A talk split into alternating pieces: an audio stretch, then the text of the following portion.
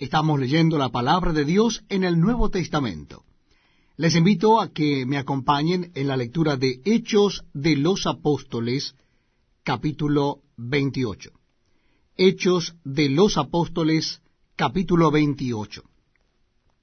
Dice así la palabra de Dios. Estando ya a salvo, supimos que la isla se llamaba Malta y los naturales nos trataron con no poca humanidad, porque encendiendo un fuego, nos recibieron a todos a causa de la lluvia que caía y del frío. Entonces, habiendo recogido Pablo algunas ramas secas, las echó al fuego, y una víbora, huyendo del calor, se le prendió en la mano. Cuando los naturales vieron la víbora colgando de su mano, se decían unos a otros, ciertamente este hombre es homicida, a quien escapado del mar la justicia no deja vivir. Pero él, sacudiendo la víbora en el fuego, ningún daño padeció.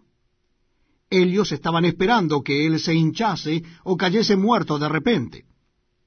Mas habiendo esperado mucho, y viendo que ningún mal le venía, cambiaron de parecer y dijeron que era un dios. En aquellos lugares había propiedades del hombre principal de la isla, llamado Publio, quien nos recibió y hospedó solícitamente tres días.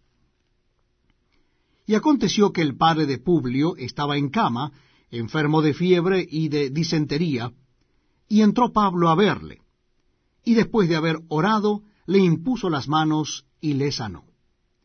Hecho esto, también los otros que en la isla tenían enfermedades venían y eran sanados, los cuales también nos honraron con muchas atenciones, y cuando zarpamos nos cargaron de las cosas necesarias. Pasados tres meses, nos hicimos a la vela en una nave alejandrina que había invernado en la isla, la cual tenía por enseña a Castor y Pólux. Y llegados a Siracusa, estuvimos allí tres días.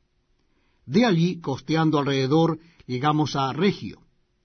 Y otro día después, soplando el viento sur, llegamos al segundo día a Puteoli, donde, habiendo hallado hermanos, nos rogaron que nos quedásemos con ellos siete días, y luego fuimos a Roma, de donde, oyendo de nosotros los hermanos, salieron a recibirnos hasta el foro del Apio y las tres tabernas, y al verlos Pablo dio gracias a Dios y cobró aliento.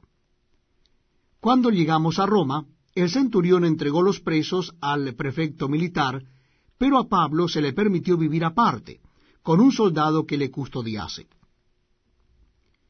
Aconteció que de tres días después, Pablo convocó a los principales de los judíos, a los cuales, luego que estuvieron reunidos, les dijo, Yo varones hermanos, no habiendo hecho nada contra el pueblo, ni contra las costumbres de nuestros padres, he sido entregado preso desde Jerusalén en manos de los romanos, los cuales, habiéndome examinado, me querían soltar, por no haber en mí ninguna causa de muerte.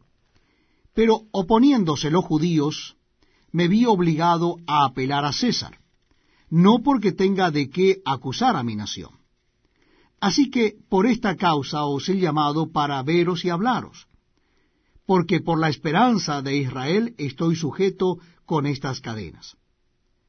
Entonces ellos le dijeron, Nosotros ni hemos recibido de Judea carta acerca de ti, ni ha venido alguno de los hermanos que haya denunciado o hablado algún mal de ti.